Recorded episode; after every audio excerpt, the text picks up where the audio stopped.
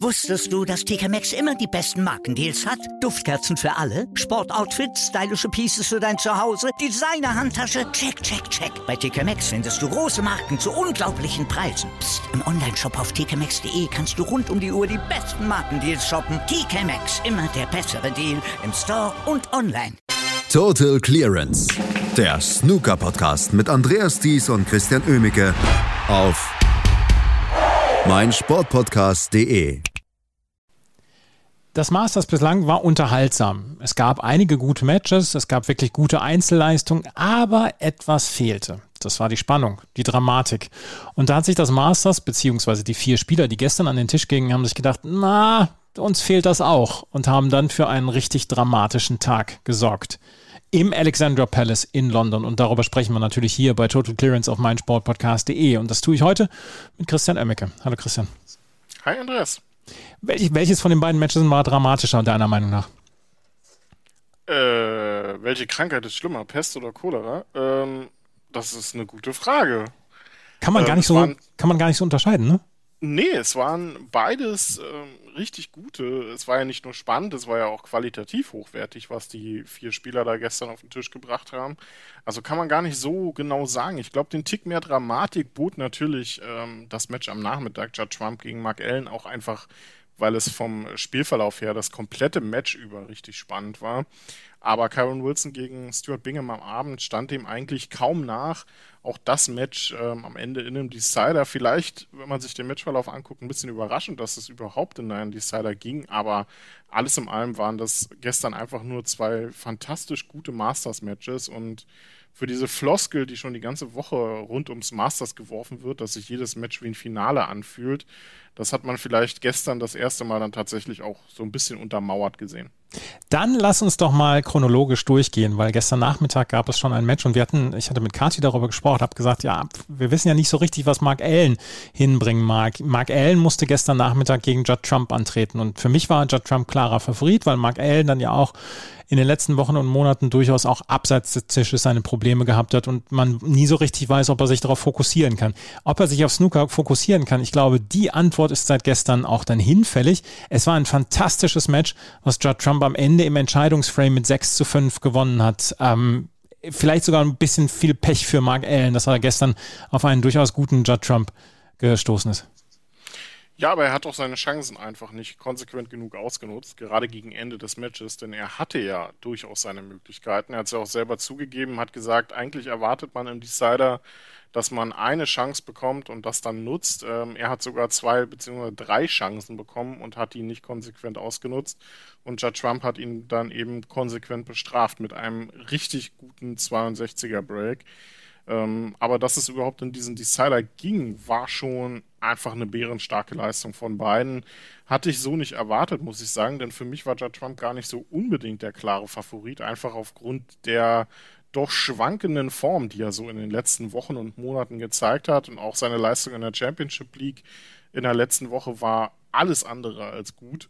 Also war jetzt nicht unbedingt mit den besten Vorzeichen gesegnet und Mark Allen hat äh, klasse gespielt in dieser, in dieser Saison bereits, bei den Northern Ireland Open unter anderem. Und ja auch danach durchaus ganz gute Leistungen gezeigt. Bei ihm schwebt ja immer dieses Insolvenzthema so ein bisschen mit im Raum. Ähm, hat man gestern kaum was von gesehen. Beide wirklich mit exzellenten Breaks. Judd Trump immer wieder in Führung gegangen. Dreimal mit äh, zwei Centuries, 101 jeweils. Und dann mit einer 88. Mark Allen konterte das unter anderem mit einer 92 und mit einer 65 im sechsten Frame und ist dann mit äh, in einem relativ dramatischen und spannenden siebten Frame erstmals in Führung gegangen mit 4 zu 3. Da hat Judd Trump seine Möglichkeiten nicht gut ausgenutzt, hat er vor allem ähm, es verpasst, Mark Allen einen vernünftigen Snooker zu legen. Ähm, hat äh, da tatsächlich, das habe ich bei Judd Trump noch nie gesehen, versäumt, äh, den Ball vernünftig hinter die Farben zu rollen. Der ist ihm viel zu kurz geraten. Ähm, Mark Allen nutzte das, holte sich den Frame und sah dann eigentlich auch so gut wie der sichere Sieger am achten Frame aus. Stand kurz vor dem 5 zu 3, hatte eine 54 vorgelegt. Judge Trump brauchte bereits einen Snooker, holte sich den. Mark Allen zu allem Überfluss lochte kurze Zeit später dann auch noch weiß und Judge Trump räumt ab holt sich diesen Frame auf schwarz, eine fantastische Pinke, die er da über den kompletten Tisch hinweg in ähm, eine der kleinen in eine der Ecktaschen gelocht hat. Wahnsinns, äh, Wahnsinnsball und dann kam auch die Faust bei Judge Trump. Also man hat gesehen, dass ihm dieser Frame enorm viel bedeutet hat. Ähm, war ja auch ein Riesenunterschied, ob nun 4-4 oder 3-5. Ähm, Konsequenz daraus, Judge Trump mit einer 135 im nächsten Frame geht wieder in Führung, holt sich die Führung also zurück, verliert den zehnten Frame dann relativ, äh, relativ klar. Das war so ein bisschen mit der schwächste Frame, den die beiden im gesamten Match über zeigten. Der war sehr nervös.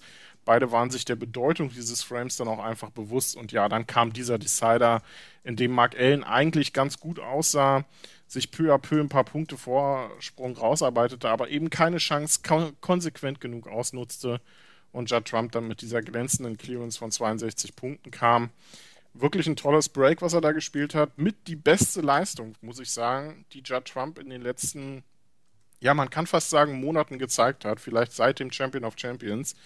Ähm, also wirklich bärenstarkes Match. Das zeigt eben, dass das Masters aus vielen Spielern dann auch nochmal ähm, die beste Leistung herauskitzeln kann. Und Mark Allen muss sich, glaube ich, heute ein bisschen fragen ähm, und ein bisschen drüber nachdenken, ob der vergebenen Chancen gestern.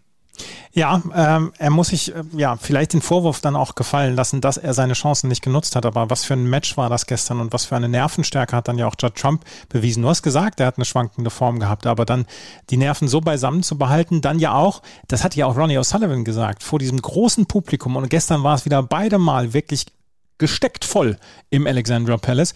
Dann sich dann wirklich so zusammenzubehalten und seine Nerven so zusammenbehalten. Chapeau, Herr Trump. Ja, absolut. Das äh, zeigt eben auch, was für eine Entwicklung der auch emotional einfach gemacht hat, was für ein Champion der geworden ist. Ähm, und er hat ja auch selber dann zugegeben, er versucht normalerweise seine Emotionen so ein bisschen drin zu behalten, sich das nicht anmerken zu lassen, weil es dann eben blöd ist, wenn du da, wie er es im, im äh, achten Frame gemacht hat, nachdem er Snooker brauchte und sich den Frame noch holte, äh, wenn er dann, wenn dann die Faust kommt und man jubelt und dann am Ende das Match verliert, dann steht man eben richtig schön doof da.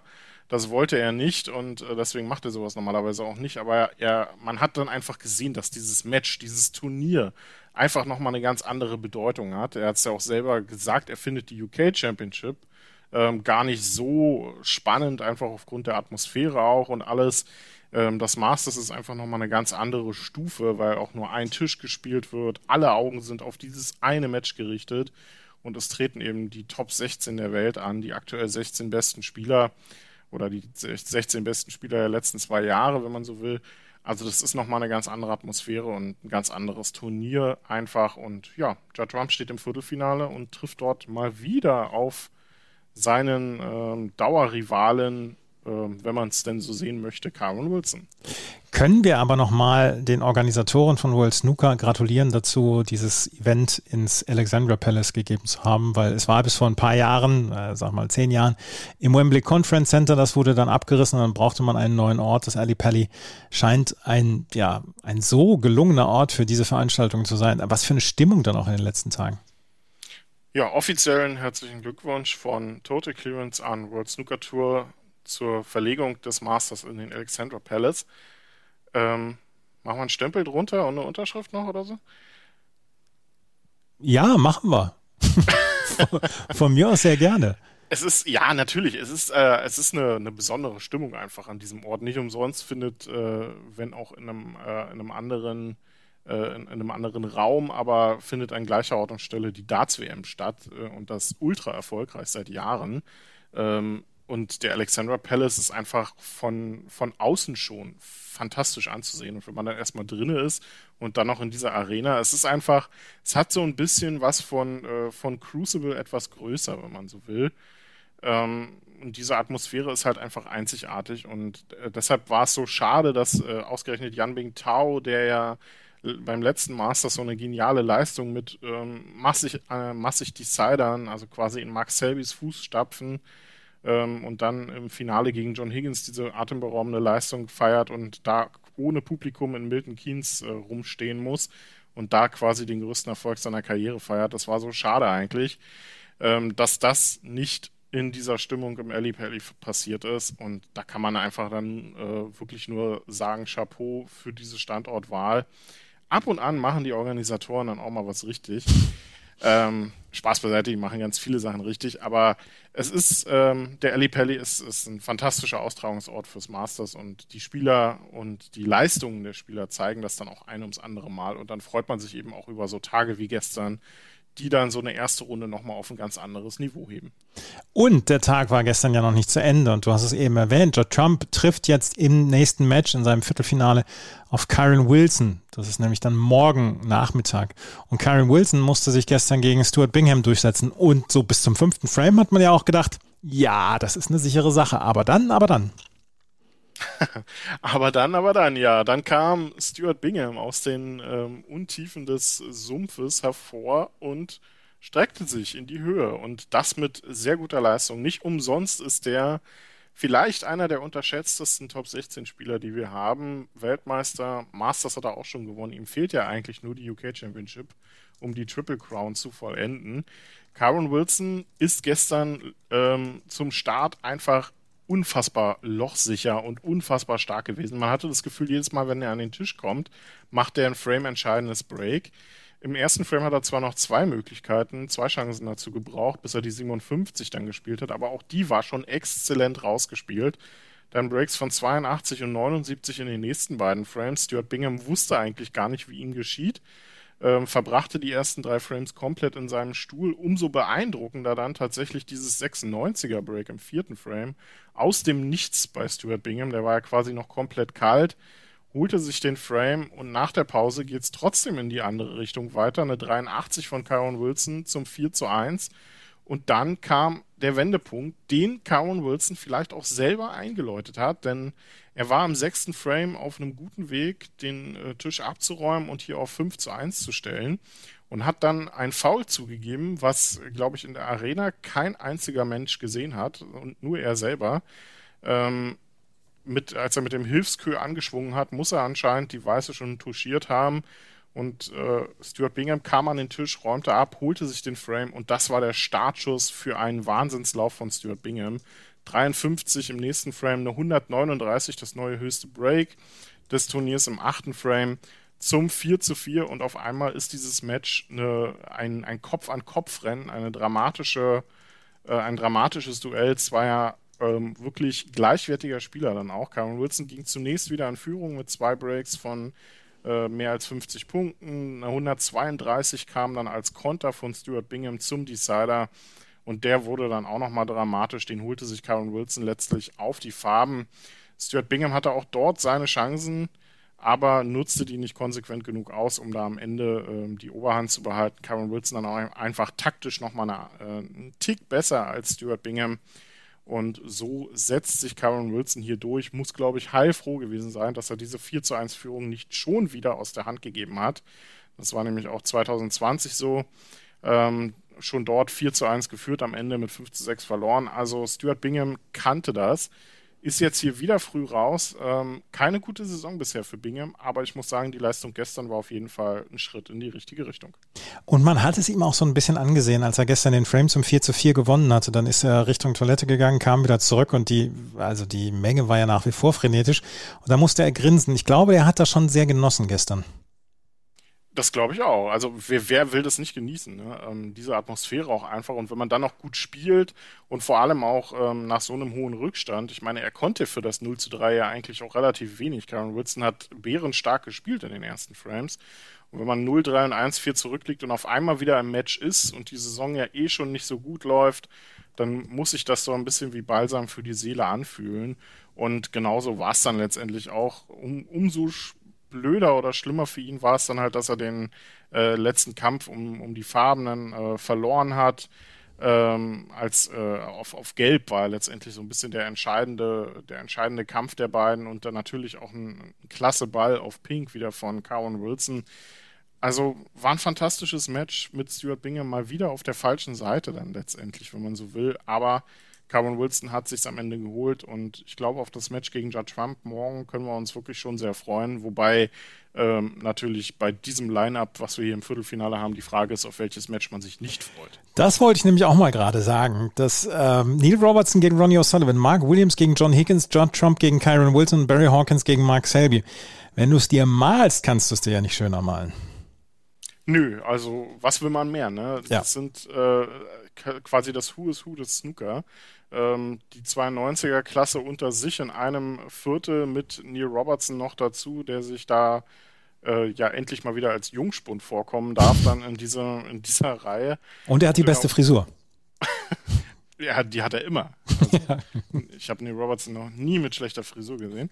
Ähm, es ist ein, ein tolles Line-Up, was wir da haben. Fantastische Matches. Ich will gar nicht irgendwie großartig tippen, wer sich da von den Vieren durchsetzt. Also, da kann man einfach nur heute gucken und genießen, welche beiden Spieler ins Halbfinale einziehen. Und morgen auch fantastisch. Judge Trump gegen Karen Wilson ist immer toll. Ähm, auch beim Masters haben die schon richtig gute Matches äh, absolviert. Und Barry Hawkins vielleicht als Außenseiter unter diesen acht, obwohl der ja auch immer bei großen Turnieren ganz gut abliefern kann. Noch so einer wie Stuart Bingham, der auch so ein bisschen unterschätzt wird als Top-16-Spieler. Gegen Mark Selby natürlich krasser Außenseiter im Prinzip, aber ähm, auch da, das, äh, da will ich nicht großartig was tippen. Auch hier darf sich Barry Hawkins oder kann sich Barry Hawkins natürlich durchsetzen. Wir werden es sehen. Also egal, was man macht, wenn man Snooker guckt, im Alley Pally macht man nichts falsch. Überhaupt nicht in den nächsten beiden Tagen. Und wir werden natürlich hier bei Total Clearance auch noch das ganze Wochenende dabei bleiben. Wusstest du, dass TK Maxx immer die besten Markendeals hat? Duftkerzen für alle, Sportoutfits, stylische Pieces für dein Zuhause, Designer-Handtasche, check, check, check. Bei TK Maxx findest du große Marken zu unglaublichen Preisen. Psst. im Onlineshop auf tkmaxx.de kannst du rund um die Uhr die besten Markendeals shoppen. TK Maxx, immer der bessere Deal im Store und online. Was zum Teufel, du Bastard? Du bist tot, du kleiner Hundeficker. Und dieser kleine Hundeficker, das ist unser Werner. Ein ganz normaler Berliner Kleinstkrimineller, der dann aber im Knast das Ding seines Lebens dreht. Una Fantastica Risetta Perla Pizza. Er klaut seinem Zellengenossen ein Pizzarezept. Aber nicht irgendeins. Und mit dem eröffnet Werner dann die beste Pizzeria Berlins. Doch Werners Glück ist nur von kurzer Dauer. Denn es hagelt Probleme. Werners Pizzaparadies. Erstmals großes Kino- und Podcast-Format. Mit fetter Starbesetzung. Alina But, Kida Ramadan, Edin Hasanovic, Oliver Koritke, Ralf Richter, Ben Becker, Winfried Glatzeder, Anna Schmidt und viele mehr. Abonniert die Scheiße. Jetzt macht schon, mach! Total Clearance. Der Snooker-Podcast mit Andreas Thies und Christian Ömicke auf meinsportpodcast.de.